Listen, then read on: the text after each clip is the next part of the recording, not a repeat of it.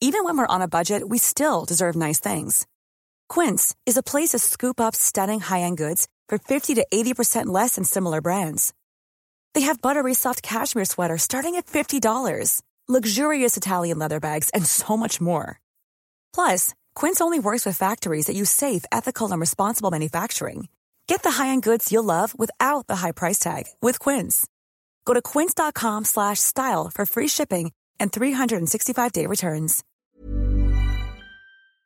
Bueno, bajo un escenario muy, muy complicado. Perdóneme, muy complicado y algunas cosas este, está pasando lo que se empezó a prever que podía pasar respecto a la, a estrategia que se está siguiendo para atacar el tema del coronavirus. Le queremos agradecer al doctor José Narro, exsecretario de Salud, exrector de la UNAM. Querido doctor, ¿cómo has estado? Estimado Javier, la verdad que muy bien, con el gusto de poder platicar contigo y saludando a tu auditorio. Te pregunto, doctor, ¿cómo andan las cosas en tu entorno? ¿Bien, por fortuna, o más o menos, o cómo anda el coronavirus? Pues yo digo, eh, bien en lo personal, en lo familiar, Ah, estimado bueno. Javier, pero, pero nos está rodeando una enorme cantidad de amigos, compañeros, colegas que lo han padecido, que han fallecido. Eh, está descontrolado absolutamente el problema. A ver, primero vamos a, a ver varios asuntos. Tú que estuviste cerca de, de los altos niveles del poder en, en varias ocasiones, fuiste parte de ello, fuiste un factor. Déjame preguntarte primero, eh, ¿qué decir de que México está a nada de superar las proyecciones del mes de marzo de personas fallecidas? ¿Qué, qué reflexión te concite esto? ¿Qué piensas? Pues eh, lamentablemente uno tiene que reconocer, tiene que decir que era previsible que esto estuviera tan mal por una razón, porque la estrategia ha tenido un objetivo equivocado, que ha sido el de que no se saturen los servicios de salud, cuando debe ser la vida de las personas y para conseguirlo la interrupción de la cadena de transmisión. Segundo, porque no puede una estrategia girar alrededor de un individuo. Para eso está el Consejo de Salubridad General. Y tercero, para no enumerar 10 razones. Ajá. Y tercero, no se utilizaron las medidas fundamentales, básicas de la epidemiología clásica que tienen que ver con, a ver, si sé que se puede prevenir con el cubrebocas, pues usemos obligatoriamente el cubrebocas. Si sé que puedo detectar tempranamente los casos y evitar que contagien a muchas más personas, pues hago pruebas. Si sé que hay una serie de medidas eh, eh, eh, de reducción de la movilidad, por ejemplo, de control de tus espacios geográficos, pues lo haces. Era previsible, lamentablemente, y hoy tenemos que decir que hay 150 mil oficialmente, 150 mil familias de luto, con luto, con dolor, algunas familias que han perdido a uno o dos miembros de, de- de su familia, eh, algunas que, que han sufrido, no, no tuvieron que lamentar el fallecimiento, pero pues un millón ochocientos mil prácticamente contagios oficiales. Y en la versión del subsecretario López Gatel, pues es que a lo mejor son 15 millones o tal vez podrían ser 45. ¿Cómo ves? Hijo. De 1.8 a 45 millones, pues no, no, no, no hay ninguna eh, eh, cercanía eh, en las en las cifras. Nos pronosticó el 6, 7, 8 de mayo como el pico de la eh, epidemia y pues ya vimos que no. Enero está siendo el mes más complicado, con más contagios. Vamos a rebasar la cifra de 350, 370 mil contagios en enero y sin duda alguna vamos a superar las 25 mil defunciones en el mes. Hasta ayer llevábamos 23 mil 800, algo así, faltan seis días, pues ya nos imaginamos. Sí. A ver, eh, doctor eh, Narro, este, ¿por, qué, ¿Por qué, digamos, si se pudiera en tu cabeza cuando te lo explicas, cuando hablas, incluso conociendo a López Gatel, conociendo a muchos de los personajes que se encuentran en la primera línea, que están ahí, a Gustavo Reyes Terán, a todos ellos, la pregunta es, ¿Qué, es lo que sucede? Digamos, un personaje como Reyes Terán no tiene influencia y entonces ahorita más bien se dedica a él directamente al presidente a pesar de que es un hombre que yo lo veo como un hombre crítico, sensible. Este, ¿Qué pasa con el doctor Alcocer? ¿Qué pasa con el doctor López Gatel? No, se dan cuenta, si se dan cuenta, están empecinados. ¿Qué, alcanzas a apreciar de lo que sucede? Claro, el otro día una eh, colega universitaria decía con mucha claridad eh, y, con mucha razón, con muy buen juicio, que el doctor López Gatel pues es un hombre inteligente, es un hombre formado, pero el, el tema es que cuando supeditas el conocimiento a las decisiones políticas o cuando te sometes a la salamería para quedar bien con tu jefe, pues entonces las decisiones que se toman no son las correctas. Y esto es lo que ha pasado. Claro que el presidente se puede contagiar y claro que el presidente puede contagiar a otros. No es verdad, por supuesto, es una de las terribles fallas que cometió. Él no es una fuerza moral, la tendrá en otro sentido, pero sí puede ser una fuerza de contagio. Entonces, ese es el problema. A ver, supeditar lo técnico, lo científico, a la conveniencia política. ¿Dónde quedaron, pregunto yo, los municipios de la esperanza? ¿Dónde quedó la virtud de abrir la economía el primero de junio? ¿Dónde quedó el dicho del mes de septiembre de que la epidemia ya venía para abajo? ¿Dónde quedó el de abril de, de ya se domó? ¿Dónde quedó el de ya se ve la luz al final del túnel? No, no, no. Se ha manejado políticamente y esto pues no es así. Eh, los virus pues no son entes políticos. ¿Qué pasa con el otro entorno, con el entorno más allá del propio López Gatel? No estoy pensando en el presidente, estoy pensando en lo que seguramente tú has vivido en un momento que pueda haber de crisis, no como esta, lo sé, pero en un momento de crisis tú tienes un equipo, trabajas con un equipo ¿Cómo funciona? ¿De repente te vuelves en el único que habla y solo lo que tú dices vale? ¿O qué, supones que puede estar pasando en esta dinámica cotidiana? Eh, un error de diseño inicial y muy penoso y muy lamentable que la historia va a juzgar. La constitución de la República eh, tiene bien establecido cuál es el órgano para el caso de, y así dice el texto constitucional, enfermedades exóticas. El texto es de 1917. Ese artículo no se ha cambiado, esa fracción. Entonces, eh, eh, pues, se refiere a enfermedades nuevas, se refiere a epidemias y el órgano es el Consejo de Salubridad General, que es un órgano colegiado. En la UNAM yo lo he vivido toda la vida o lo viví toda la vida. Lo mejor es tomar decisiones colegiadas Cuestan más trabajo, sí, pero son más sólidas, son más fuertes, duraderas, tienen más posibilidades de acertar. Y en el caso del Consejo de Salubridad General, simplemente no se ha tomado en cuenta para pena de las organizaciones y las instituciones que forman parte de él. Y es inexplicable porque el Consejo de Salubridad General tiene una gran mayoría de miembros del gobierno federal. Y qué bueno, eh, de otros secretarios, de otros funcionarios que opinan y que tienen voto para tomar las decisiones. Eso hubiera sido mucho mejor. Ahí están las academias, la de medicina, la de cirugía, ahí está la UNAM, el Politécnico, ahí hay representación de, de las entidades federativas, eh, ahí hay otras agrupaciones de la sociedad civil. Era mejor eso. A ver, déjame hacerte una pregunta que he estado rondando por todos lados estos días, que es ante la enfermedad, ante el contagio, para ser más preciso, doctor Narro del presidente, el doctor López Gatel ha dicho, supongo yo también por una decisión que eventualmente haya tomado el presidente, de no informar, que se respeta la, la pues la, privacidad del mandatario respecto a su enfermedad.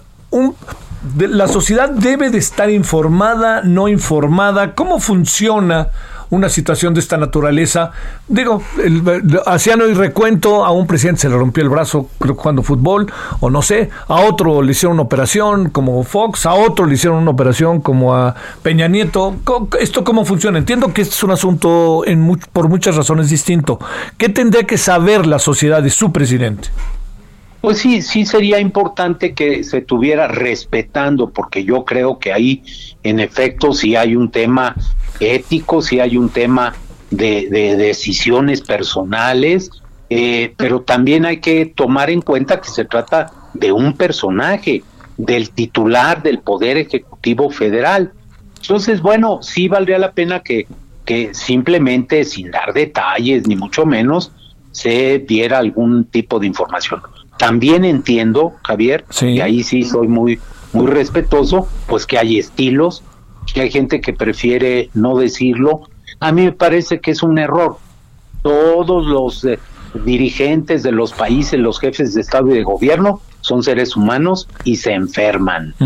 Y no tiene nada de malo reconocer que alguien tiene un problema. Y claro, pues eh, no, no tiene uno por qué dar los datos de, de, de todo el cuadro clínico o de los datos del laboratorio, pero sí creo que valdría la pena decir que sigue eh, mejorando y por cierto yo aprovecho la oportunidad, he tenido discrepancias, pero para desear un pronto restablecimiento del señor presidente porque el país lo requiere. Sí, el país lo requiere y mucho. Es que luego hacen listas de quienes le mandan saludos y, pues ya sabes, ¿no? Bueno, bueno, ya, ya, que, ah, ya, que te digo... pongan en la lista, pues compañero. oye, yo te, es lo que yo decía, lo he dicho desde el domingo y no aparezco en la lista, ya no sé si sentir feo o no. Pero bueno, oye, a ver, déjame cerrar, eh, doctor Narro, con lo siguiente. Eh, en términos clínicos, eh, el presidente se tiene que cuidar y mucho, ¿verdad? Sí, claro. Sí, a ver, eh, estamos, y digo estamos porque yo soy eh, algunos años mayor que él, estamos en grupos de riesgo. Claro. Eh, por la edad, por supuesto, por la presión que debe tener el presidente de México de tomar decisiones que afectan a todo el país, por a los antecedentes médicos. Entonces sí, sí tiene que cuidarse mucho. Los médicos, estoy seguro que lo, lo están haciendo, siempre lo hacen, y más con la figura del, del presidente de México. Entonces sí se tiene que cuidar y tiene que cuidar a los que están cerca de él para que no se contagien. Por eso era tan importante, no era un demérito que el presidente de México usara el cubrebocas cuando salía, cuando estaba con la gente, cuando estaba en actos públicos. Pero bueno, eh, ya pasó esto, yo de veras lo deseo estoy convencido de lo que estoy diciendo, soy honesto, que tengo una pronta recuperación. Me pongan o no me pongan en la lista. Oye, a ver, déjame hacer una. Era la penúltima, la otra, doctor Narro. Ahora sí viene la última. Oye, no te lo aseguro, no te lo aseguro, pero a lo mejor sí. A ver, déjame plantearte, doctor Narro, un, asunto más. Eh, el, el eh, presumes que pudiera haber un eh, yo hoy me permití, perdón, déjame decirlo, este, titular mi artículo Un rudo llamado de atención, ¿no? ¿Tú crees que haya un llamado de atención que el presidente pudiera ante una situación en la cual él ya la padece y que pues yo supongo que bien, bien no la está pasando como le pasa a casi buena parte de los que se contagian? ¿Tú crees que el presidente haga una acusa de recibo? ¿Tú crees que el señor López Gatel diga tenemos que aquí hacer cosas que no hemos hecho, por ejemplo, el cubrebocas, o lo ves negado? Pues yo, mira, de nueva cuenta, no lo sé, yo desearía que si hubiera una eh, un replanteamiento, yo lo he dicho desde hace mucho tiempo, meses, la estrategia tiene que replantearse por un lado y relanzarse por el otro. A ver, cada quien, cada estado, cada municipio tiene esto no puede ser así, tiene que haber una línea, no puede ser que cada quien, si quieres, eh, es obligatorio, si no quieres, no, no lo es. Nada pues, no, señor, este es un problema gravísimo. A ver, ¿cómo vamos a explicar 25 mil o 30 mil muertes en enero? A ver, es, es, es terrible esto, lo que nos está pasando. Entonces, yo quisiera que si hubiera un acto de para decir, a ver, vamos a retomar el tema, ni siquiera un reconocimiento de que estuvo mal. Vamos a retomar, las condiciones son distintas, vamos a ir en este sentido. ¿Cuántas reuniones se ha tenido del presidente con los gobernadores? Todos, para el tema. Porque si tú revisas qué pasó en tiempos del cólera, se reunía el presidente con los gobernadores y los presidentes municipales. Era un problema distinto, lo entiendo. La magnitud del, del daño pues no tiene nada que ver. En un día, en un día fuerte de COVID, se suman las muertes de 10 años de cólera en México, la última epidemia que tuvimos de cólera, que fue la última década. Entonces, yo sí quisiera, Javier, que hubiera esto, que Boris Yeltsin, este, Boris Johnson lo está, lo está haciendo, eh, eh, reconocer que tenemos que replantear esto.